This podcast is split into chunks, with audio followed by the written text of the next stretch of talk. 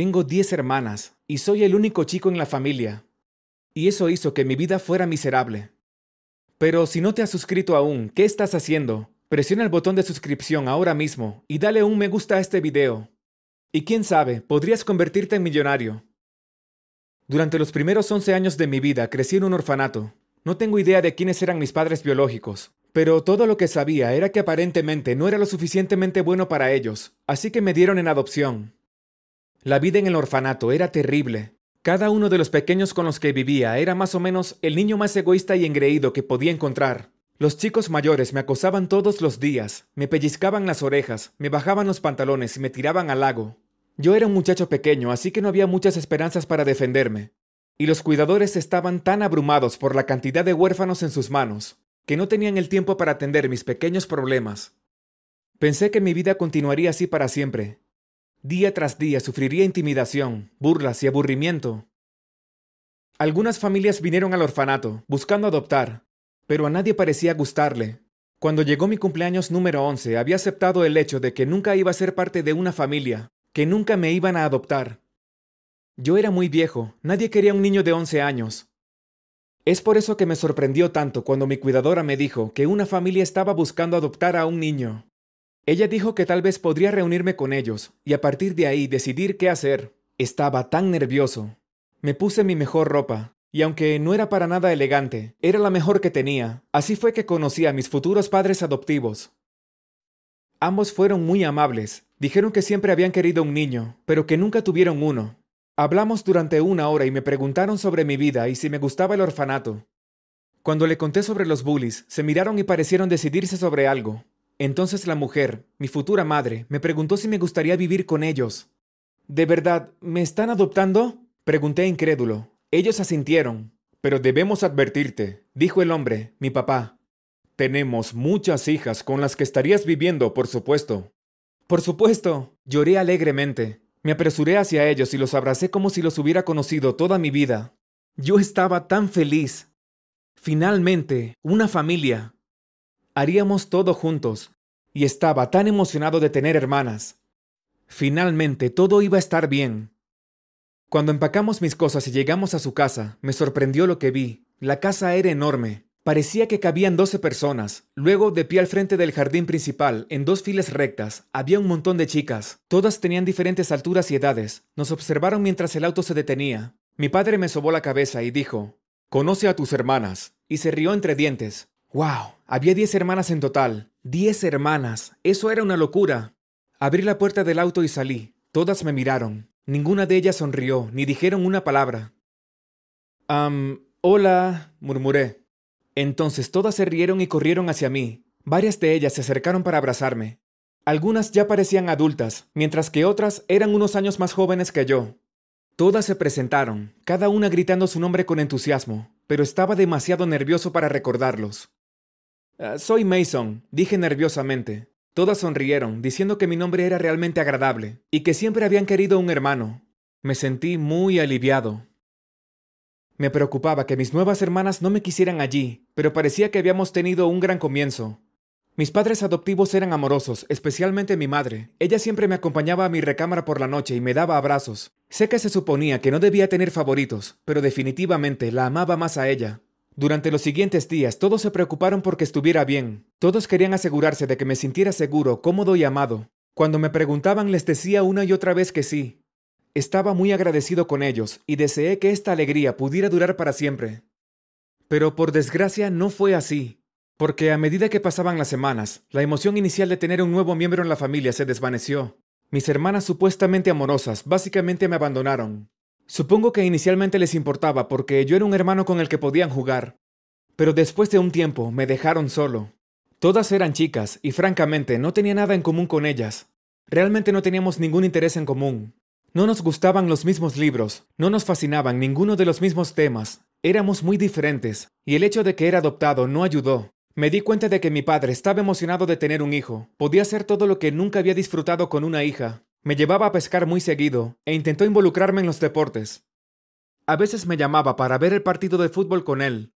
Traté de parecer interesado, pero con toda honestidad, no podía importarme menos el juego de fútbol o el pez que pescamos. Todo fue aburrido para mí.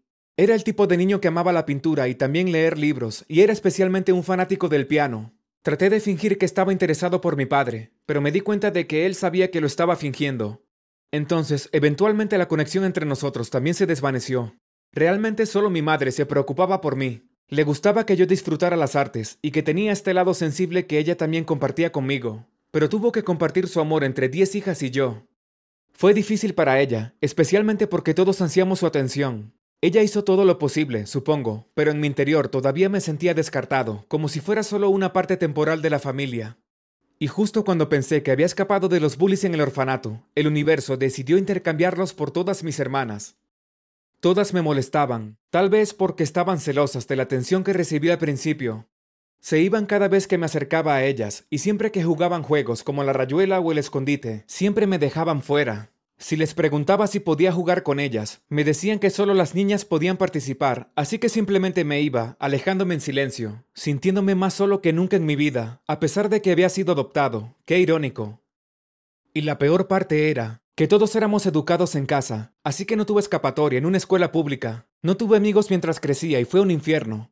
Pero luego llegaron noticias emocionantes a la familia, cuando mamá anunció que estaba embarazada, y era un niño.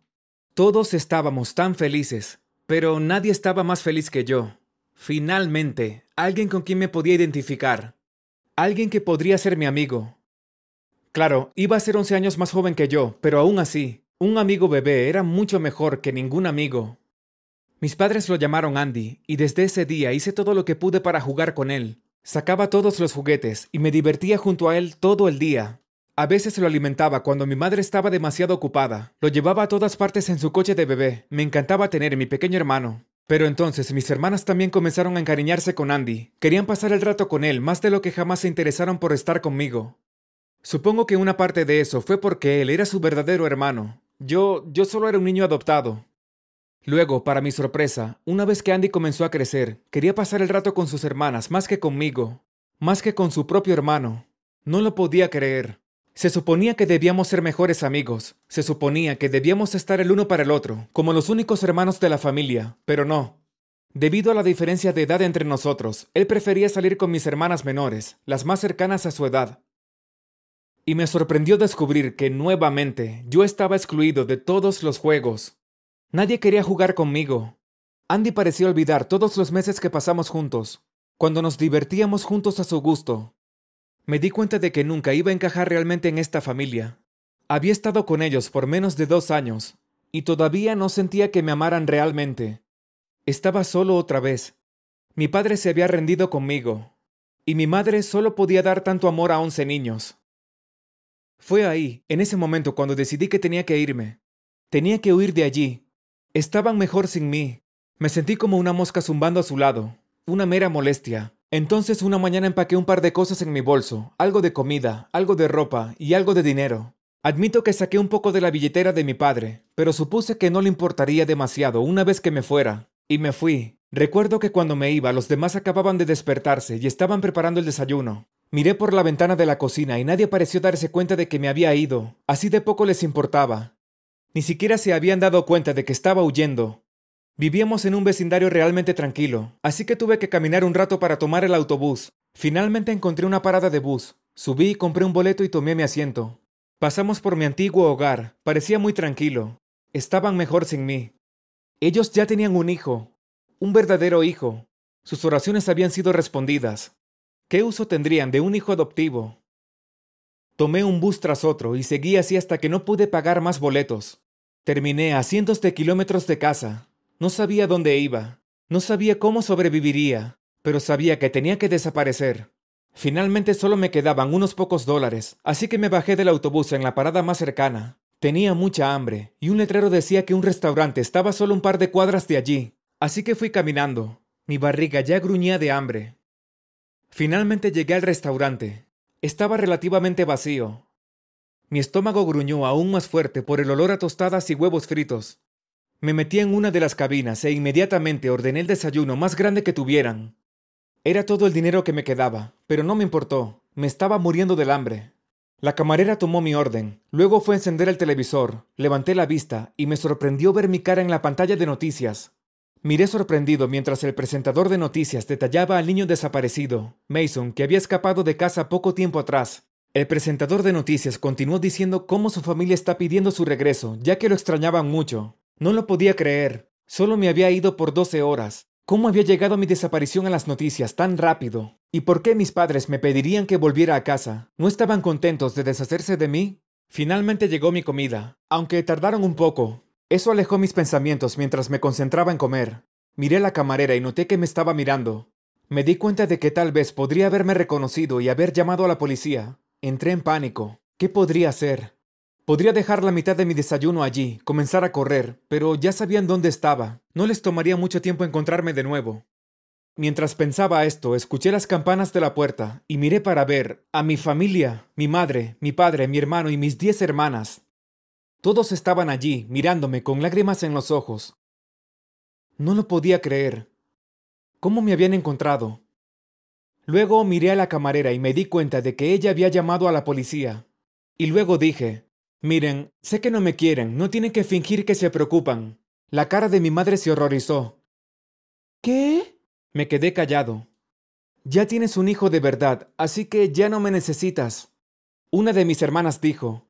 Pero te amamos. Queremos que vengas a casa. Pero, dije confundido, siempre son malas conmigo, nunca juegan conmigo. Mason, por Dios, dijo mi otra hermana. Prometemos que siempre jugaremos contigo. Por favor, solo ven a casa. No confío en ninguna de ustedes. Yo dudé. Mi madre se precipitó hacia adelante, aplastándome con un abrazo. Mason, mi amor, solo ven con nosotros a casa. Te amamos y extrañamos, y nunca vamos a dejar de amarte. Me puse a llorar, y de repente todos los demás también estaban llorando. Todos corrieron hacia mí me llenaron de besos y abrazos. Me prometieron que me prestarían más atención. Ellos no se habían dado cuenta de que me sentía ignorado. Escuché sus promesas y asentí con la cabeza, con lágrimas brotando de mis ojos. Yo les creí, y me fui a casa con ellos.